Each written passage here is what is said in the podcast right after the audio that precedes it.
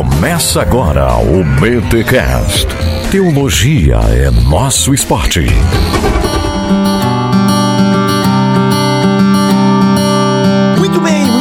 Começa mais um BTcast de número 395, especial Sexta-feira da Paixão 2021.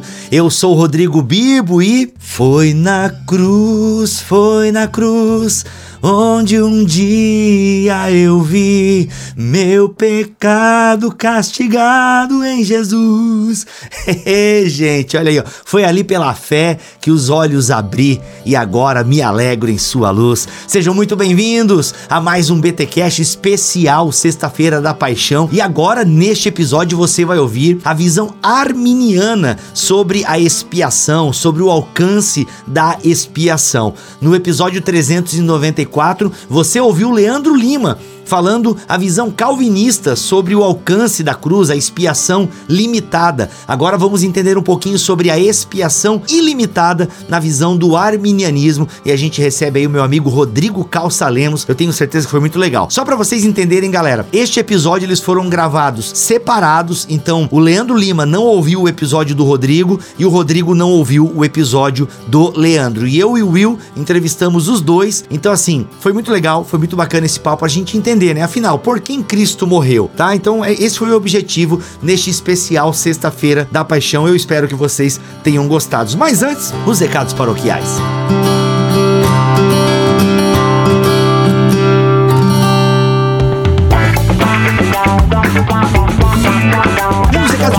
Recados deste episódio especial Sexta-feira da Paixão, só passando para dizer o seguinte: o meu livro, O Deus que Destrói Sonhos, já foi lançado. Sério, galera, foi demais, tô muito feliz. Já vendemos 500 cópias em 48 horas. Hoje em dia não sei como é que tá, mas eu queria muito pedir a sua força, você que gosta do nosso trabalho, se quiser, se puder, compre o nosso livro, O Deus que Destrói Sonhos. Se você tem dúvida qual é a proposta do livro, como é que tá a capa dele, o material, vai lá no nosso canal assistir a live de lançamento que você vai ter uma ideia bem legal, vai poder ver a capa. Tá muito bacana. O link está aqui na descrição deste BTcast em bibotalk.com. Se você já conhece o nosso trabalho, se você já confia, o link para você adquirir o livro na pré-venda tá aqui também na descrição deste BTcast. Simbora ouvir o Rodrigo porque tá excelente.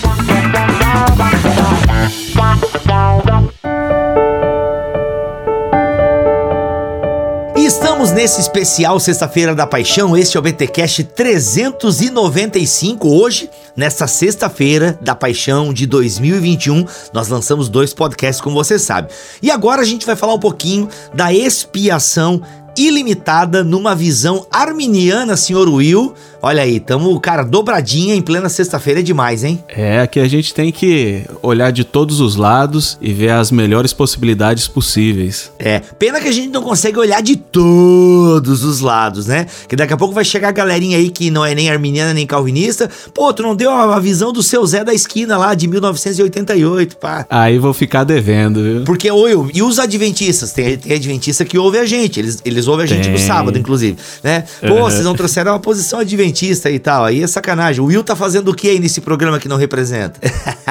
então, assim, não é quá. É, é, a gente traz os dois lados mais bem falados. E para falar sobre a visão ilimitada da expiação, nós recebemos aqui no BTcast. Eu acho que é o primeiro BTcast que, que ele grava. Ele já fez uma live comigo que tá lá no canal no YouTube. Mas BTcast eu acho que é o primeiro. Seja muito bem-vindo, Rodrigo Calça Lemos. E antes do Rodrigo falar, ah. excelente live sobre a apostasia nos pais da igreja, né? Eles dissertando sobre como os pais da igreja é. viam a questão da apostasia. E recomendo, quer você concorde ou não concorde, recomendo para enriquecer aí é, o, o, teu arsenal. É, não, ficou muito bom. E a, gente, e a gente vai fazer um BTcast sobre isso, Will. Eu já combinei com o Rodrigo, vou chamar também os exegetas da casa aqui e vamos dialogar com hebreus aí, mano. Vai ser massa. Coisa Mas boa. isso deixa pro semestre que vem. Rodrigo, seja muito bem-vindo. Cara, tu é Rodrigo, né? Que legal, estranho chamar alguém de Rodrigo. Seja muito bem-vindo, Xará.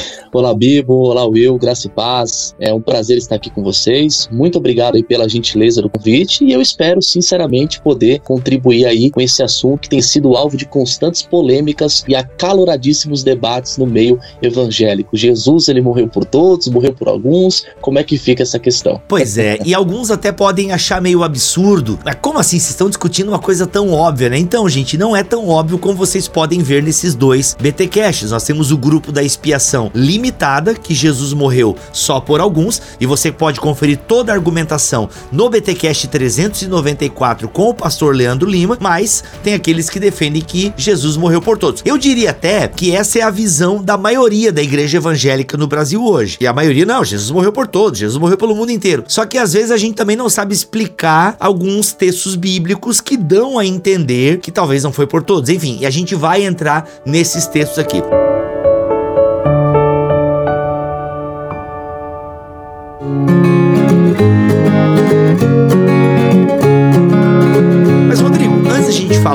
Propriamente sobre a expiação ilimitada, eu acho que é bacana a gente ter uma pequena noção do arminianismo, né? Gente, não é armenianismo, não é da Armênia, tá? É de...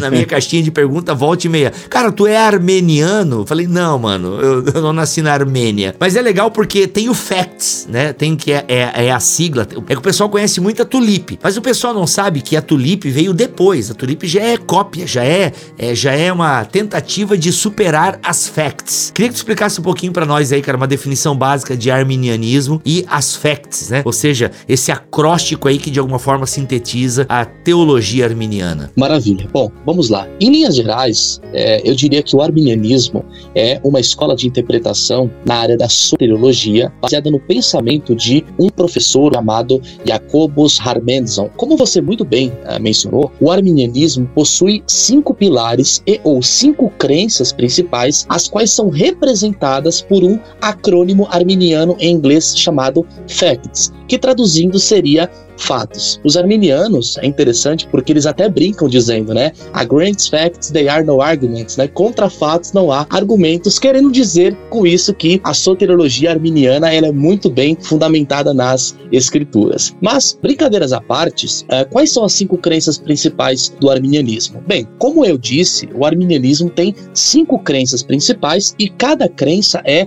representada por uma letra do acrônimo arminiano em inglês chamado FACT. Ou seja, o F é a abreviação de Freed by Grace to Believe. Em outras palavras, ou traduzindo aqui essa expressão, seria libertos pela graça para crer. Os arminianos, diferentemente do que muitas vezes é dito por aí, eles acreditam que os homens não podem ir até Deus sem que antes Deus venha até eles por meio de sua graça. Colocando de outra forma, os homens, na compreensão arminiana, eles não podem se achegar a Deus por sua própria vontade. No momento da pregação e ou proclamação do evangelho, a graça preveniente de Deus é manifestada, de modo que os indivíduos têm os seus arbítrios libertados ou restaurados, e só assim eles podem responder de forma positiva ou negativa à mensagem do evangelho. É importante ressaltar que, na compreensão arminiana, os homens sempre podem resistir à graça de Deus. Não que Deus não tenha poder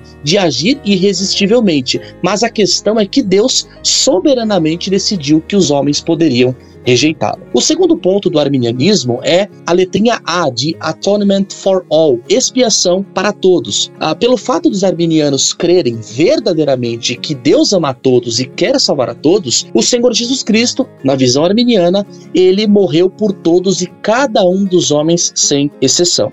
A terceira crença do arminianismo é representada pela letrinha C, né, de conditional election, eleição condicional, sendo a única condição a fé. Os arminianos creem que Deus de fato escolhe pessoas para a salvação, mas essa eleição ela se dá com base na presciência divina. Em outras palavras, Deus escolhe para salvar aqueles a que ele previu, que creriam inicialmente em Cristo e que perseveraria crendo em Cristo até o fim de suas vidas. Ô Rodrigo, inclusive é legal tu falar isso aí. Gente, gente eu tô pensando em confia em mim, galera, eu confio em mim. Bíblia ele tá falando muito rápido, é muita coisa.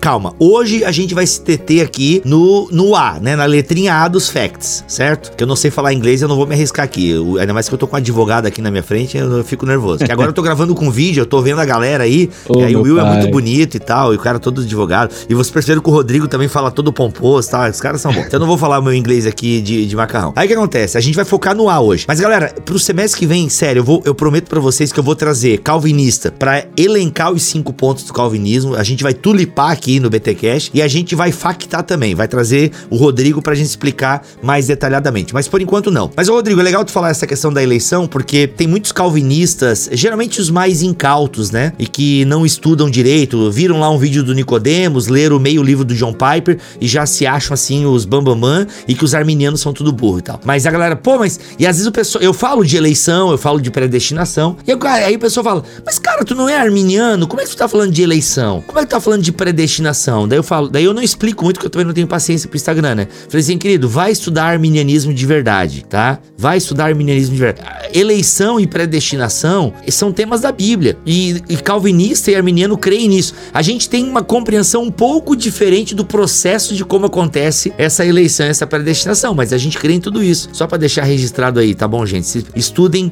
bons arminianos, não, eh, sabe? Entende? A gente crê em tudo isso aí. Isso aí.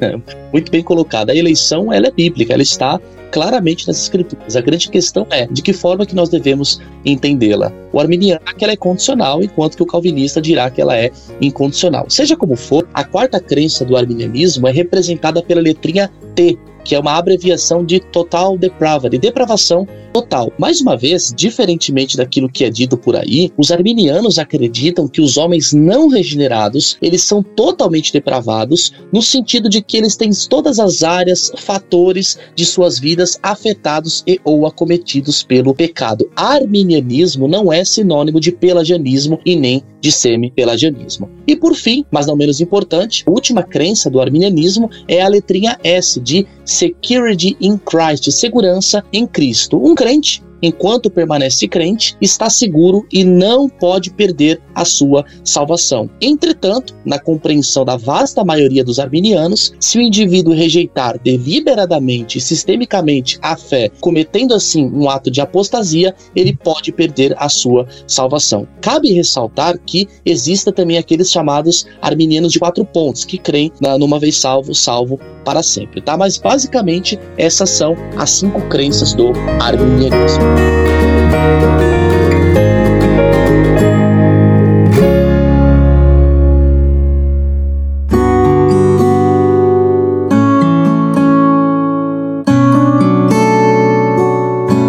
Olha aqui, fizemos esse resumão aqui do arminianismo, gente, foi bem resumão mesmo, obviamente. Vamos aí pro tema da expiação ilimitada. Vamos entender, eh, Rodrigo, na visão arminiana e por que que os arminianos acham que eles são bíblicos nesse ponto. E até para quem já acha, não, gente, eu sempre achei que morreu por todo mundo, tá? Como é que a gente vai fundamentar? E eu acho, cara, que a gente podia começar com as bases bíblicas para expiação ilimitada. Gente, ó, pra gente é, ficar mais calmo aqui, a gente vai começar a usar o termo só expiação agora. Você já sabe que nós estamos nos referindo à expiação ilimitada. Para toda hora a gente não tem que ficar falando expiação ilimitada. Já ficou claro que neste episódio aqui com o Rodrigo, a expiação é para todos. Mas aí, para todos como? Se tu quiser dar, dar, dar uma pequena definição de expiação também, Rodrigo, que eu sei que tu não colocou na pauta, mas a gente no, no backstage tinha comentado da possibilidade de uma pequena definição de expiação, tu fica à vontade, tá? Mas aí, vamos entrar nesse tema, as bases bíblicas para expiação ilimitada. Maravilha. Bom, a, a expressão expiação significa basicamente remoção ou cancelamento do pecado, tá? Então, em linhas bem gerais, expiação quer dizer remoção ou cancelamento do pecado. Existem uh, vários textos bíblicos que demonstram, no meu entendimento, de que o Senhor Jesus Cristo ele derramou o seu sangue em favor de toda a humanidade sem exceção. Por conta do tempo e também do espaço, eu não vou citar todos eles, mas somente alguns dos principais. Os dois primeiros textos que eu gostaria de citar são João 1:29 e João 3 16. Essas seriam dois textos bíblicos que, a meu ver, ensinam que Jesus morreu por todos e cada um dos homens. Os textos dizem, João 1:29. No dia seguinte, viu João a Jesus, que vinha para ele e disse: Eis o Cordeiro de Deus que tira o pecado do mundo. Uhum. João 13,16 declara: Porque Deus amou o mundo de tal maneira que deu seu Filho unigênito, para que todo aquele que nele crê não pereça, mas tenha a vida eterna. É interessante porque, geralmente, aqueles que defendem a expiação limitada, isto é, aqueles que defendem que Cristo morreu por um grupo definido de pessoas, eles afirmam que a expressão mundo em grego cosmos, em João 1:29 e João 3:16, refere-se aos eleitos de todas as nações ou ao mundo dos eleitos, ou ainda aos eleitos de Deus espalhado pelo mundo entre todas as nações.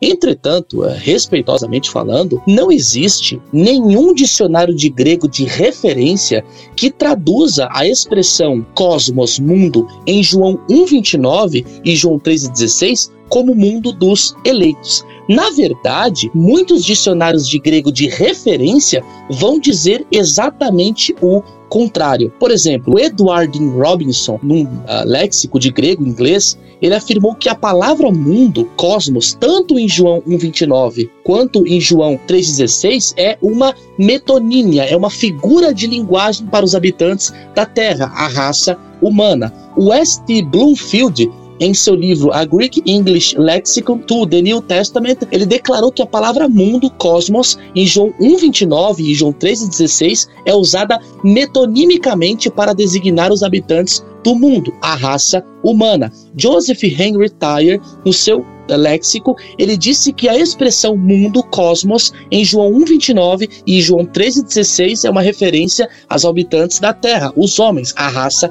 humana. Hermann Kremer, em seu léxico, também informou que o termo mundo, cosmos, em João 1,29 refere-se à humanidade, em João 3,16 à humanidade ímpia. Marvin Vincent, estudo no vocabulário grego do Novo Testamento, publicado em português pela editora CPAD. Ele assegurou que o vocábulo mundo cosmos em João 1:29 e em João 13:16 refere-se à soma total da humanidade existente no mundo, a raça humana. E por fim, tá, ô Rodrigo, respira, respira. Pô, mano, calma, cara. Poxa, tu tá citando um monte de cara aí, calma. Não, mas sabe o que, é, gente? É muito legal isso para mostrar que nós arminianos não somos loucos, né?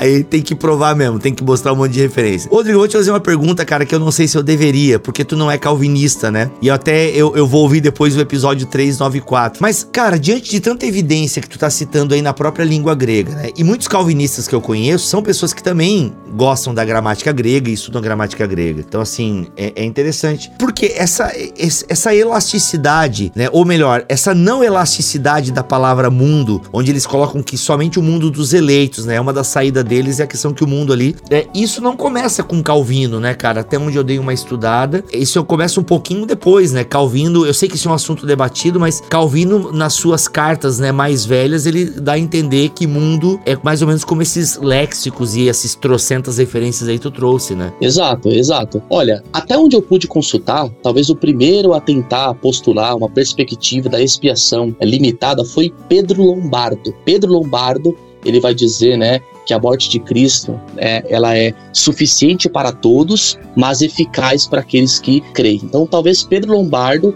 ele seja o primeiro a propor aí uma perspectiva proto-expiação limitada, tá?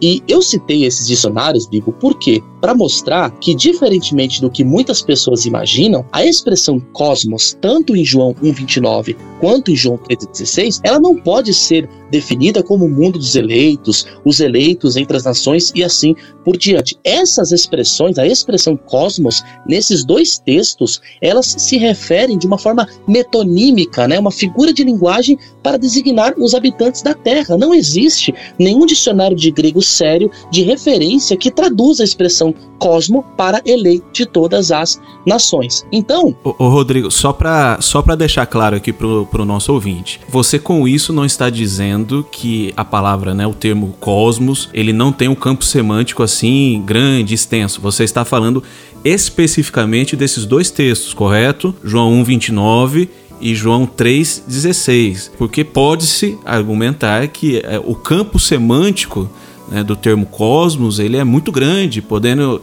é, inclusive dizer assim de um, um, um, sistema contrário à religiosidade cristã, mas você está falando especificamente aqui, né? Perfeito, perfeito. Eu creio que tenha ficado claro. Eu disse João 1,29 e João 13,16. Essas definições que eu estou trazendo é com base nesses textos, única e exclusivamente nesses textos. Como você bem mencionou, Will, a expressão cosmos é uma palavra polissêmica, isto é, ela tem vários sentidos, a depender do contexto que ela está. Nos contextos de João 1,29 e João 13,16, refere-se a toda a raça humana. Bem, uma vez que a expressão mundo, cosmos, em João 1,29 e em João 13,16 não pode ser uma referência aos eleitos, mas sim à raça humana, sem exceção, provada pelos léxicos que eu mencionei, devemos concluir, a meu ver, que esses textos ensinam, demonstram que o Senhor Jesus Cristo morreu por todos e cada um dos homens. Então, nesses textos, a expressão cosmos refere-se à totalidade da raça humana. Jesus morre por todos. Rodrigo, indo nessa onda que o Will trouxe e você tem trazido aí também, a questão do campo semântico, né? Em algum momento a palavra cosmos, ela é utilizada para se referir a um grupo menor de pessoas ou não? Sempre que ela aparece na Bíblia ou ela diz respeito ao mundo, né? Ou seja, aquilo que a gente conhece como um sistema contrário ao Cristo, ou ao mundo, planeta Terra, ou ao mundo, totalidade dos seres humanos. Existe algum contexto em que a palavra cosmos, ela pode pode dar o sentido de um grupo menor de pessoas ou não? Para isso a Bíblia acaba utilizando os eleitos, o povo de Deus, os filhos, é, nós, né? Quando o autor se refere a nós, aqueles que estão lendo, ele. Na maioria é, é, esmagadora das vezes, né? Estou falando aqui de, de 1 João agora, em que a expressão mundo ela aparece, ela tem um sentido de algo que é hostil à igreja ou aos cristãos, tá? Em alguns textos, ela pode significar né, um mundo, ou seja, o, o mundo mesmo, né? A, a, uhum. O universo. Em outros textos, ela pode ser uma, uma referência à humanidade e em outros textos, como eu mencionei, ela pode ser uma referência ao mundo que é hostil, ao, ao sistema que é hostil, que é avesso, hostil à igreja, aos crentes e etc.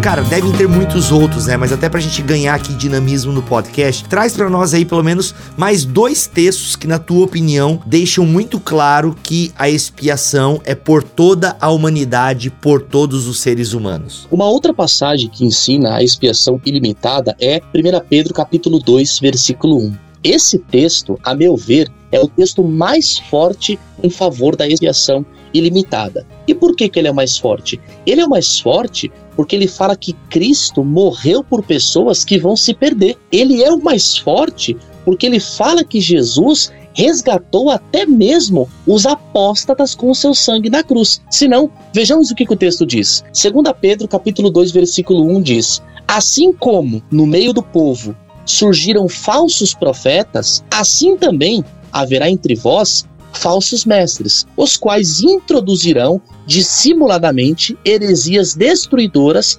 até o ponto de renegarem o soberano Senhor que os resgatou, trazendo sobre si mesmos repentina destruição. Pedro, aqui, como nós podemos perceber, fala que Cristo pagou o preço pela redenção de todos, inclusive daqueles que apostataram da fé. Esse texto é tão claro em afirmar que Jesus morreu até mesmo por indivíduos que perecerão, que fez com que calvinistas como Millard e Erickson aderissem à perspectiva da expiação ilimitada. Agora, aqueles que negam a expiação ilimitada vão interpretar esse texto de diferentes formas, ou seja, diferentes respostas ou explicações têm sido dadas. Uh, o Gruden, por exemplo, vai dizer que o resgate aqui não é um resgate uh, soteriológico, mas sim uma espécie de um resgate físico, uma libertação. Ele vai interpretar essa passagem à luz de Deuteronômio 32:6. Mas qual que é o problema dessa interpretação? O problema dessa interpretação é que não há nenhum exemplo no Novo Testamento em que a palavra resgatou, agorazo, quando associada à morte de Cristo, tem um significado não soteriológico. Sempre que a palavra resgatou aparece no Novo Testamento e é associada à morte de Cristo, ela tem o sentido de um resgate soteriológico e não de um resgate físico. Uma outra interpretação que é calvinista, que é dada a esse texto, é aquela proposta por Thomas Schreiner. Schreiner, ele vai dizer que a linguagem de Pedro aqui é fenomenológica. Uau. Em outras palavras, né, o que, que ele quer dizer com isso? É como se o Senhor tivesse resgatado os falsos mestres com seu sangue, ainda que, em termos concretos, ele não os resgatou. Mais uma Ah, vez, meu Deus, cara, olha. falando, é, interpretação não faz nenhum sentido. Dizer que a linguagem aqui é fenomenológica é inferir algo que não está no texto. Os leitores imediatos dessa epístolas entenderam o texto da forma como ele está escrito, ou seja, que Cristo morreu até mesmo por aqueles que vão para a perdição eterna. Esse texto ensina que Jesus morreu por pessoas que vão perecer. O texto é claro, né? É, ah, é como se ele estivesse com. Eu fico imaginando os leitores imediatos dessa epístola, pegando o texto de Pedro, né? Será que eles entenderam assim? Será que a intenção de Pedro, né, era, era ironizar, era falar: olha, vocês acreditam que vocês foram comprados mas vocês não foram. Isso é uma inferência. Isso não está no texto. Rodrigo, velho, a gente conseguiu aí com os textos que você trouxe, a gente conseguiu entender que, beleza, Cristo morreu por todos, o seu sacrifício, a expiação então aí está para todos. Mas se isso é verdade, como que a gente lida com a realidade que nem todos serão salvos? Porque se a gente for a última ao, ao, extremo dessa disso que a gente acabou de dizer que Cristo morreu por todos, o seu sacrifício atinge todos, a expiação é para todos. Então isso significa, a gente pode ir para o extremo de achar então que todos serão salvos, porque o, o sacrifício de Cristo, ele tem que ser eficaz. Como que a gente resolve isso, Rodrigo? Ótima pergunta, Will. Uh, nós, arminianos, entendemos o seguinte: embora o Senhor Jesus Cristo tenha de fato morrido por todos e cada um dos homens sem exceção, os benefícios da morte de Cristo na cruz não são aplicados automaticamente à vida das pessoas.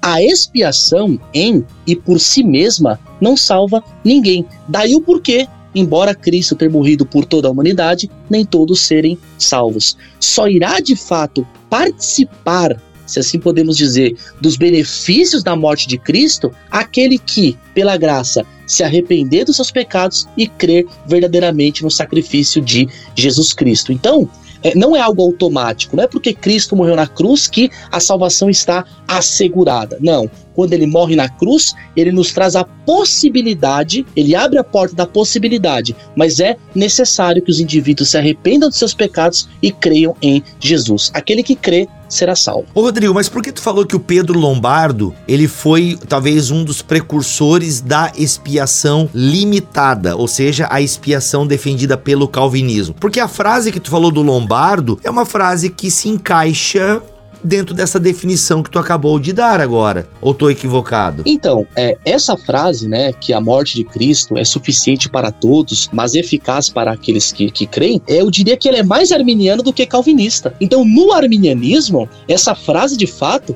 eu diria que ela faz sentido. A morte de Cristo, ela é suficiente para todos, por quê? porque Jesus morreu por todos, mas ela é aplicada, ela é eficaz, os benefícios recaem sobre a vida daqueles que creem. Agora, no calvinismo, né, na perspectiva da expiação limitada, essa frase não faz sentido. Por quê? Porque a morte de Cristo, né, para aqueles que defendem a expiação limitada, ela não é suficiente para todos. Ela não é, ela, ela só é de fato suficiente, ou ela só seria de fato suficiente se tivesse morrido por todos. Como ele não morreu por todos de acordo com ah, o calvinismo, então ela não é suficiente. Agora, nós arminianos que cremos na expiação ilimitada, essa frase se encaixa perfeitamente. E, e Rodrigo, quando você diz que é, os, os, benefícios e a aplicação dessa salvação ela não é automática, isso significa que é, carece e surge a necessidade de um outro elemento neste processo. Então, se ela fosse automática, era sacrifício, né, expiação em relação ao pecador. Se ela não é automática, precisa de um outro elemento nesse processo ou outros elementos. Qual, qual é ou quais são esses outros elementos, Rodrigo? Então, para que os benefícios da morte de Cristo recaia, se assim podemos dizer, eficazmente sobre a vida das pessoas, é necessário que elas creiam em Jesus. Foi como eu disse, a, a, a expiação em e por si mesma, né, a cruz sem o confiar, sem a fé depositada no sacrifício vicário de Jesus, ela não salva ninguém. Não é algo automático. Então, o elemento que falta nesse caso é a fé, é a resposta humana a esse sacrifício de Jesus. Muito bom, muito bom. É, eu tô pensando aqui, né? A visão calvinista, como a gente pôde ver no episódio 394, Deus morre só pelos eleitos, ou seja, a, a, eficácia só é para os eleitos. Ou seja, é a mesma coisa que dizer que a eficácia é só para aquele que crê. A diferença central que eu estou vendo aqui é a seguinte: que para o calvinista só vai crer aquele que foi eleito por Deus, enquanto que o arminiano ele tem possibilidades. Não, a possibilidade está aí para todo mundo, entende? A possibilidade tá aí, a graça, ela possibilita todo mundo vir a crer por assim dizer. É basicamente isso, né? A diferença. É meio sutil, né, cara? É, é muito sutil. E é por isso que eu digo assim que quando a gente começa a entender algumas coisas, dá para conviver de boa, né? Porque a, os mecanismos são um pouco diferentes, né? É que o arminiano, ele. É, não, Cristo morreu por todos. Todos têm a possibilidade da salvação. Pro arminianismo é assim, se eu entendi certo. Todos têm a possibilidade. Todos podem vir a crer. Já para o calvinista, só virão a crer aqueles que foram eleitos. Então já está decidido, já está determinado quem vai crer. Enquanto que para o arminiano, Deus determinou na eternidade com base na sua presciência. O que isso quer dizer? Que Deus previu que o Rodrigo Calçalemos iria crer, por isso o elegeu no filho, né? Enfim, só para tentar sedimentar aqui e para dizer que eu estudei.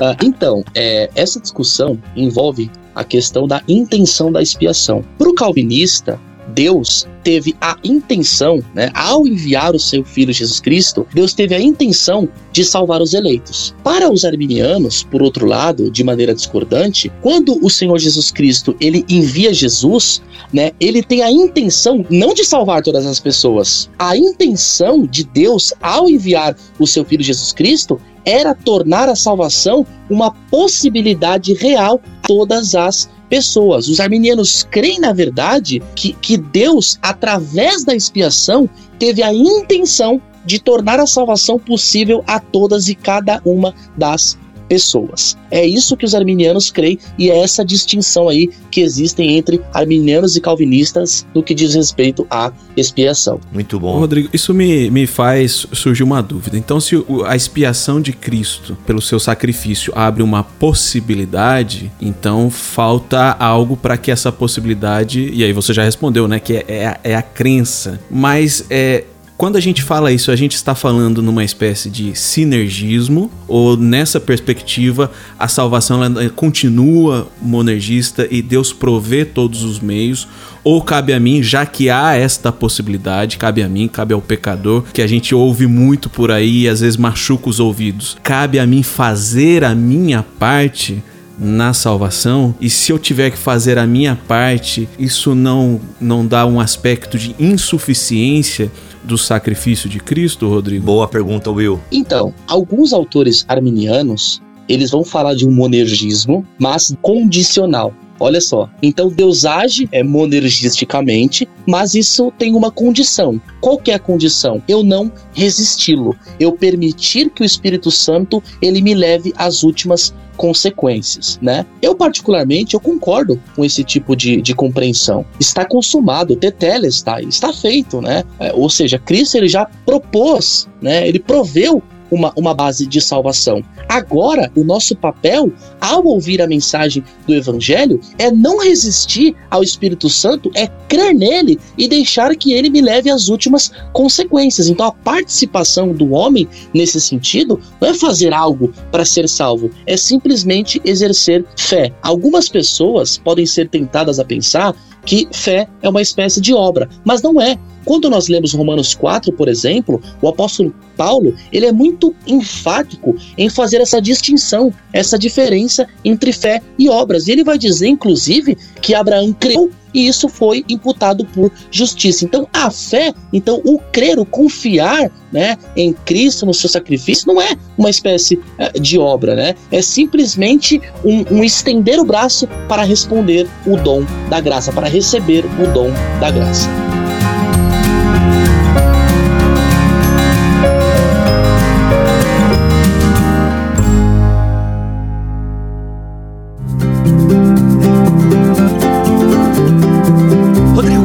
Aqui, cara, tu, tu fez uma pauta maravilhosa para esse programa. Obrigado, porque eu, em 10 anos de Bibotalk, nunca fiz uma pauta. Eu tenho os melhores amigos e convidados. Cara, mas eu quero furar a tua pauta. E é por isso que eu nunca faço pauta, gente. É porque a minha cabeça, ela é um furacão de coisa aqui. E eu sou, assim, essa tempestade de coisas boas e ruins.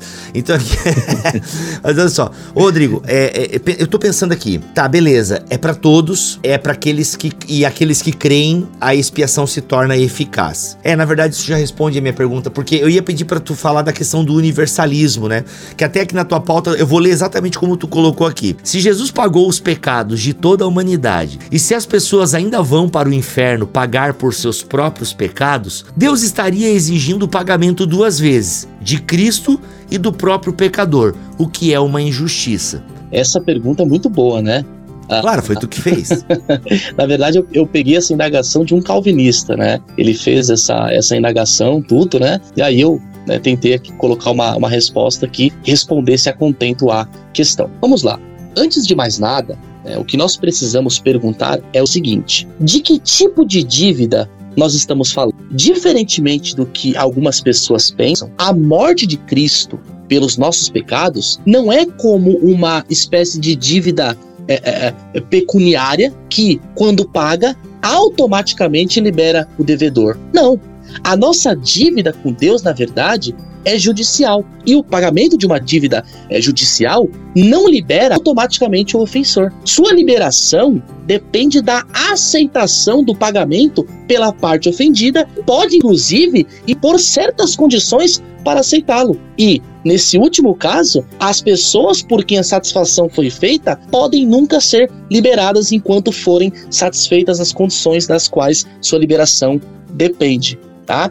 Então, ah, nesse sentido, o que Cristo fez foi colocar ah, o homem num estado de, ah, me perdoe pelo neologismo, de salvabilidade. Antes de era impossível que fôssemos perdoados. Agora que Cristo morreu, o nosso perdão é possível. O importante é saber que nossos pecados foram pagos provisoriamente, mas que a liberação da condenação não acontece de forma automática. Essa seria a resposta a essa questão. Porque, Rodrigo, inclusive, isso é para diferenciar bastante do universalismo. Eu não lembro qual é o texto que os universalistas gostam bastante, que acho que é, é Romanos 5,19, né? Eu acho que é esse texto que, cara, dá a entender ali que é, é, morreu pelos pecados de toda a humanidade e tal. E essa pergunta aí que você colocou, e eu concordo com a tua resposta, ainda é que, é, é né? Eu concordo com ela, né?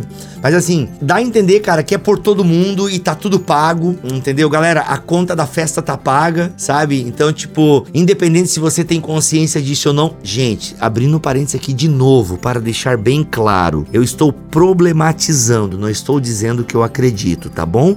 Muito obrigado, um beijo no seu cangote. Fecha parênteses. Porque, né, cara, é, é, é, parece, pô, morreu por toda a humanidade, pagou o preço de dar geral, entendeu? É tipo assim, Jesus chegou no, no baile e falou, galera, galera, tá pago, entendeu? Pode. É isso aí, a conta tá paga, entende? Eu, eu assumo o BO. Mas eu entendo o que você quer dizer, cara, eu entendo. Mas, poxa, né, mano? É, é, é, esse eu acho que é o problema que a gente enfrenta, né? Que acredita na expiação ilimitada. Porque assim, pô, que expiação ilimitada é essa? Que expia ilimitadamente, mas ainda assim não é eficaz para todos, entende? E aí, nesse sentido, me parece fazer sentido e ter mais coerência a expiação limitada, que é a calvinista. Não, cara, Deus morreu por esse grupo. E aquilo que ele morreu e ele comprou, ele leva. Que é um argumento calvinista. Não, o que Deus comprou, ele leva. Parece que um dos maiores desafios a isso, e, e eu concordo com o Rodrigo, mas um dos maiores desafios a isso é essa condição de salvabilidade. Né? Então, como se Cristo ele não veio para salvar, mas para possibilitar, para abrir a condição de salvabilidade do homem. E, e, e, é difícil concatenar essas ideias ao mesmo tempo que cremos né, na salvação, na eficácia do, do, sacrifício, mas ele não é assim, ele se torna uma, uma possibilidade. E eu acho que essa é a palavra, Rodrigo. Vai pensando aí que a gente tá jogando um monte de bomba no teu colo. Ninguém mandou aceitar o convite. Então, assim, e eu acho que essa é a palavra, Will. Eficácia, né? É uma palavra que eu não sei se a gente já usou ela aqui no podcast, mas é a questão da eficácia, né? A, a, a expiação, ela é eficaz para quem? E eu creio que ela é eficaz para aquele que crê. Mas eu queria tanto que fosse que ela é eficaz simplesmente porque ele morreu pendurado no madeiro, sabe? Seria tão massa. Mas enfim, ainda bem que eu não sou Deus e ele que é, né? Mas e aí, Rodrigo, como é que a gente, como é que o arminianismo desenrola esse nó? Eu também queria que todas e cada uma das pessoas fossem salvas, né? Eu queria mesmo que. Aliás, é o desejo. E aí, cara, olha só como o calvinista tá certo, Rodrigo.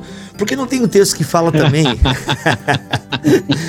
Mas eu já não tem o texto que, que Paulo fala a Timóteo lá, que é o desejo de Deus que todos os homens se salvem, cara. Sai dessa agora, irmão, que eu tô vir, começando a virar. Ou eu vou virar, ó, ou eu vou virar calvinista ou vou virar universalista depois desse programa. Jesus olha para Jerusalém e fala assim: "Quantas vezes eu quis ajuntar vocês, quantas eu eu quis, mas não rolou, não deu certo". Ah, pô, esse texto aí é bom, Will. Já já, já me abriu umas mentes aqui. Boa, boa, Will. Vai lá, Rodrigo, vamos deixar. Eu vou até mutar aqui para tu falar, Rodrigo. Vai lá. vamos, vamos lá, vamos é, responder essa questão. É, biblicamente falando, Deus de fato ele quer salvar a todos e cada um dos homens, mas ele condicionou a salvação das pessoas à resposta que elas dão à mensagem do evangelho. Como o Will muito bem mencionou, Mateus 23, 37 vai dizer: Jerusalém, Jerusalém, que mata os profetas e que apedreja os que a ti são enviados. Quantas vezes eu quis ajuntar né, é, é, os, os pintinhos como a galinha, juntar vocês como o, a galinha junta o pintinho debaixo das asas, mas vocês não quiseram. O outro texto é Lucas capítulo 7, versículo 30, que vai dizer que os fariseus e os escribas, eles rejeitaram o propósito, o desígnio, a bule que Deus tinha para eles, isto é, eles não quiseram ser batizados por uh, João. Uh, um outro texto interessante é João capítulo 5, versículo 40. Jesus ele fala de uma forma muito clara: olha, é, é, vocês não querem vir a mim para ter vida eterna. Atos 7,51, Estevão, cheio do Espírito Santo, vai dizer: Ó oh, homens de dura cerviz e incircuncisos de coração, até quando vocês vão ficar resistindo ao Espírito Santo? Então, o que, que esses textos nos, nos mostram? Nos mostra que, embora Deus tenha de fato a intenção de salvar a, a, a, a toda a humanidade, ou melhor, embora Deus ame a todos e quer que todos, todos se salvem e cheguem ao pleno conhecimento da verdade, ele condicionou isso à resposta humana. É necessário que o indivíduo responda de forma positiva ou negativa. Se não fosse assim, como que nós explicaríamos esses textos, né? Por que, que Jesus ele fala para o jovem rico, olha, jovem rico, né, deixa tudo que você tem e, e me segue o jovem rico das costas. Por que, que Jesus amou o jovem rico? Por que, que Jesus fez aquele apelo ao jovem rico? Então isso mostra que Reitero, embora a intenção de Deus seja salvar a todos, ele condiciona isso à resposta humana. Aquele que crê e for batizado será salvo. Deus ele condiciona isso à resposta humana. Por que, que ele faz isso? Porque ele é um Deus de amor. E só há um verdadeiro amor quando há liberdade para amar. O amor forçado, ele é estupro. Deus é um ser relacional, ele quer que nós nos relacionemos com ele. Olha aí. Uma hora tu falou todes ali, mas é que tu se enganou, né? Tu não é daquela. Saiu, saiu uma linguagem. Saiu uma linguagem neutra aí que eu peguei também, viu? Eu tô querendo agradar todos e cada uma das pessoas que estão ouvindo aí Deus, o Deus ama todos. Ai, ai, mas eu.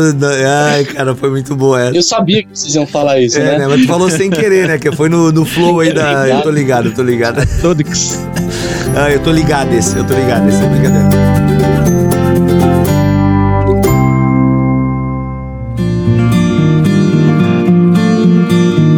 Rodrigo, eu vi que você esclareceu bastante é, as, nossas, as nossas dúvidas aqui, mas textos textos difíceis que são desafiadores a essa visão arminiana, essa visão da expiação ilimitada para todos. É, por exemplo, aqui de João 10, 15, é, João 15, 13. Como que a gente, é, se você puder até citar esses textos, como que a gente consegue interpretar esses textos à luz do todo, à luz né, da, das escrituras, à luz do amor de Deus e a sua vontade de salvar a todos? Como que a gente consegue harmonizar esses textos com os, os outros que a gente gente leu aqui, Rodrigo? Então, João 10,15, né, vai dizer que Jesus ele morreu pelas ovelhas, né, João 15,13 vai dizer que ele morreu em favor de seus amigos, João 5, 20, é, Efésios 5,25 vai dizer que ele morreu pela sua igreja e tal, né, Lucas vai dizer que ele morreu por seu povo.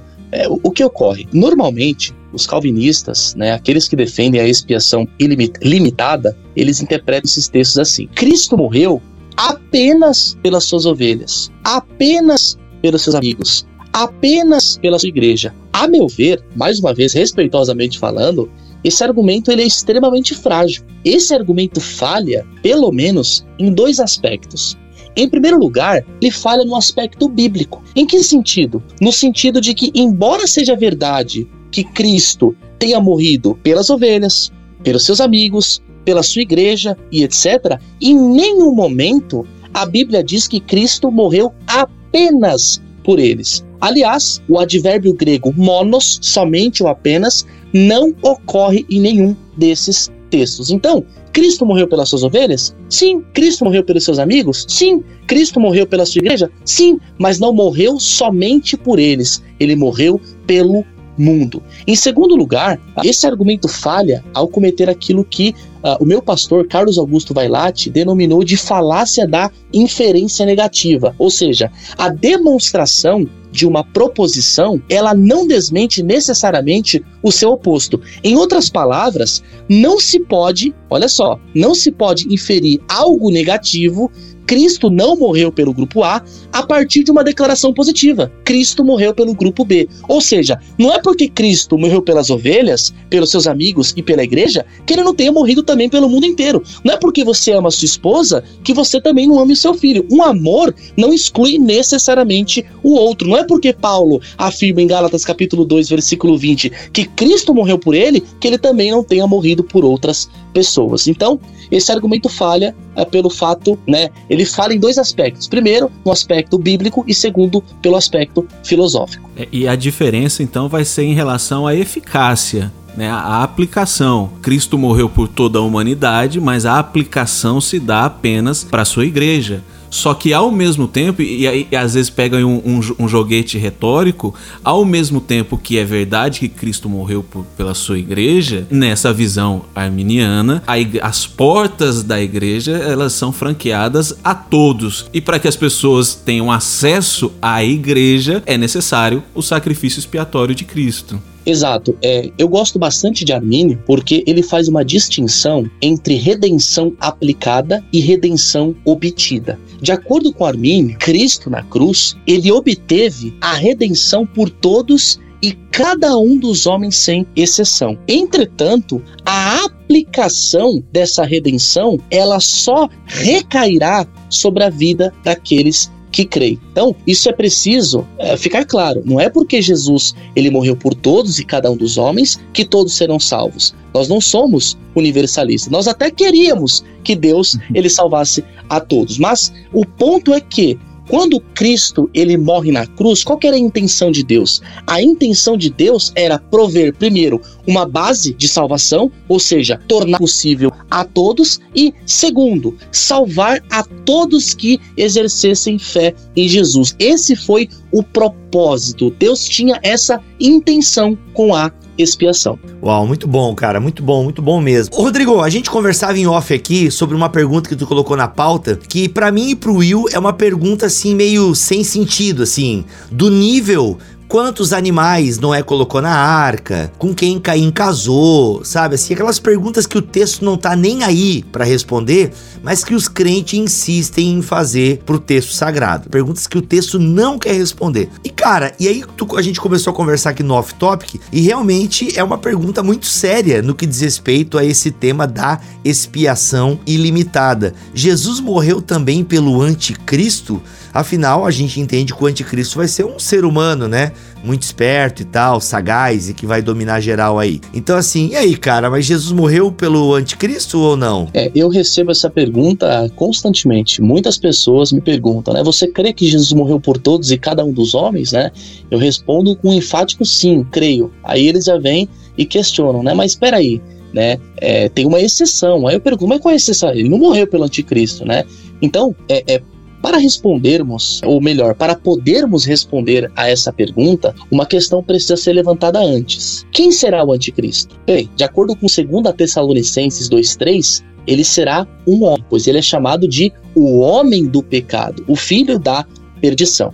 Dessa forma, isto é, pelo fato ah, de um anticristo ser um homem, não há nenhuma razão para pensarmos que Cristo não tenha morrido também por ele. Afinal, Cristo morreu por todos e cada um dos homens sem exceção. Diante dessa pergunta, Bibo, eu gostaria de propor um silogismo, né, um raciocínio lógico dedutivo fundamentado nas escrituras para responder a melhor aí essa pergunta se Jesus morreu pelo anticristo. Não. Manda, manda as premissas. Premissa 1. Olha lá, de acordo com as escrituras, Jesus morreu por todos os homens. 1 Timóteo 2,6 vai dizer que ele se deu em resgate por todos. Hebreus 2,9 vai dizer que ele provou a morte por todos. Então, premissa 1: Jesus morreu por todos os homens. Premissa 2: o anticristo é um homem. Segundo a Tessalonicenses 2:3, vai dizer que ele é o homem do pecado, o filho da perdição. O versículo 8 de 2 Tessalonicenses 2 vai dizer que ele é o iníquo.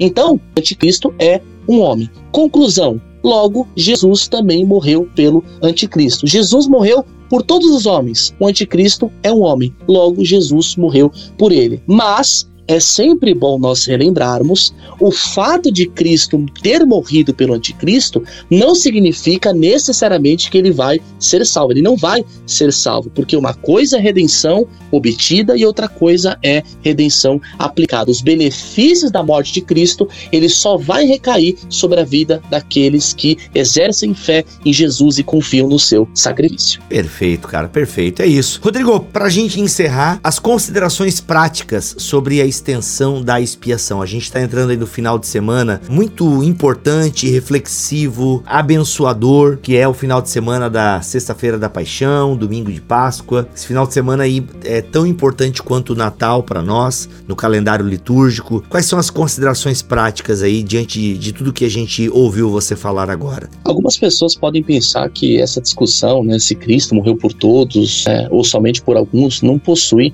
nenhuma relevância prática. Mas Diferentemente do que muitas pessoas imaginam, essa discussão possui sim uma, uma relevância prática. Eu vou dizer o quê?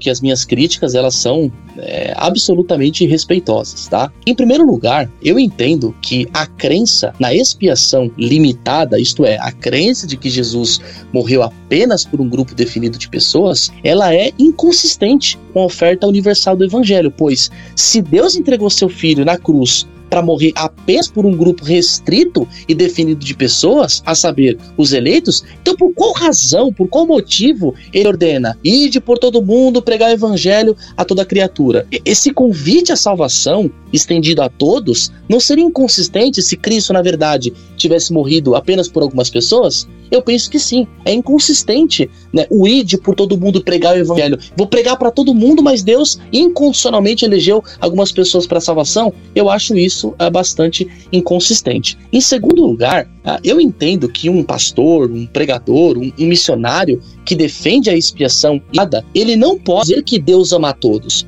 Né? Dizer que Jesus ah, morreu por todos, ele não pode em termos de coerência, né? Mas infelizmente não é isso que nós vemos nos púlpitos das igrejas. Eu já vi, não foi uma, não foi duas, não foi, foram várias vezes né, conhecidos pastores, pregadores, missionários calvinistas no púlpito da igreja dizendo: olha, Deus ama você, né? Jesus morreu por, por você, Deus quer salvar. Isso é incoerente. Por quê? Porque ao dizer isso para toda a igreja, ele não sabe se existe ali alguém que Deus incondicionalmente reprovou ou Deus não quer uh, salvar. Então, para ser coerente, respeitosamente falando, esse calvinista, né, esse irmão que defende essa, essa perspectiva, ele tinha que chegar no púlpito da igreja e dizer: irmãos, é o seguinte, olha, Deus não ama a todos. Pode ser que você esteja aqui, mas Deus ele não te ama salvificamente. Ele te ama porque ele te dá uma graça comum. Pode ser que você esteja aqui, mas Jesus não tenha morrido por você. Pode ser que Deus não teve a intenção nunca de salvá-lo, mas não é isso que nós vemos nos púlpitos. Eu direto escuto pastores falando, ah, Deus te ama, Jesus morreu por você e tal. Isso, a meu ver, respeitosamente falando, é extremamente incoerente, né? É uma teologia que ela não pode ser verbalizada, que ela não pode ser levada na prática, a meu ver, ela é a, a, extremamente perigosa, né? Eu creio em alguma coisa, mas eu dizer abertamente, né? Eu preciso ir para um catecismo, eu preciso aprender primeiro e aí assim por diante. Eu acho isso incoerente. Então, seria mais ou menos aí essas duas lições práticas, eu diria, no que diz respeito à extensão da expiação. Eu fiz uma pergunta, legal, a tua resposta é ótima, mas eu esperando que agora tu ia trazer uma palavra pastoral pro nosso final de semana de Páscoa. O cara desce o chinelo, irmão. Ele quer treta. Ai, não, é muito bom, Rodrigo, é isso aí. É que Eu ia deixar te... pro final, né? Não, não, então agora é o final. Agora vou até pedir, ô Tuller, muda a musiquinha, vai lá, põe aquele tecladinho para emocionar o povo agora. Música de apelo. Isso, música de apelo. Rodrigo, a sua palavra de Páscoa aí para nós, então, ouvintes do Bibotalk. Vai lá, subiu o tecladinho, o povo já tá no clima. Vocês que estão ouvindo aí o podcast do, do Bibotalk, saiba que Jesus, ele morreu por você. Saiba que Jesus, ele quer salvá-lo. Saiba que Jesus, ele é a verdadeira Páscoa. E que se você se arrepender dos seus pecados e você confiar no Cordeiro de Deus, confiar naquele sacrifício que fora vertido na cruz do Calvário, ele irá Sal morreu por você, ele te ama, ele quer salvá-lo. Se arrependa dos pecados e se entregue a ele. Ó, e arrepiou, irmão. Amém. Arrepiou. Rodrigo, obrigado mesmo, cara, pela tua presença aqui neste BTcast, nesse especial Sexta-feira da Paixão. Cara, foi muito bom, de verdade. Obrigado por compartilhar um pouquinho aí da visão arminiana com os ouvintes do Bibotalk. Bibo, muito obrigado pelo convite, né? Para mim é uma honra, um grande prazer estar aqui. E eu espero sinceramente ter contribuído aí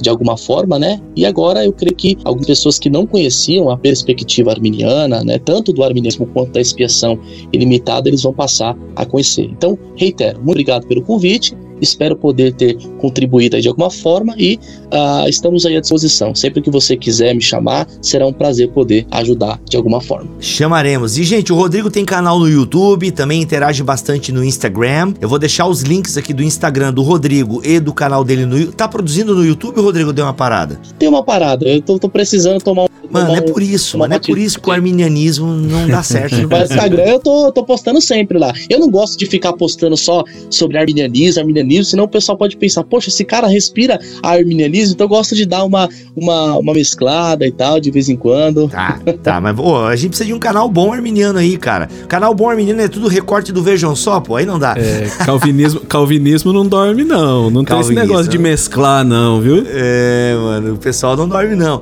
Não, mas muito bom. Rodrigo, vou deixar os links aqui na descrição desse vídeo. Will, obrigado mais uma vez, mano, por essa jornada. Valeu, queridos. Um abraço. É isso, gente. Vamos ficando por aqui. Voltamos na semana que vem, se Deus quiser e assim permitir. Uma ótima Páscoa para vocês. E é isso. Voltamos na semana que vem porque ele ressuscitou.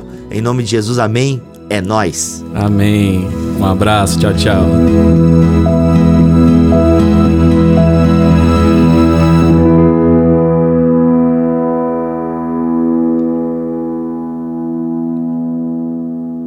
Este podcast foi editado por Tuller Bibotalk Produções.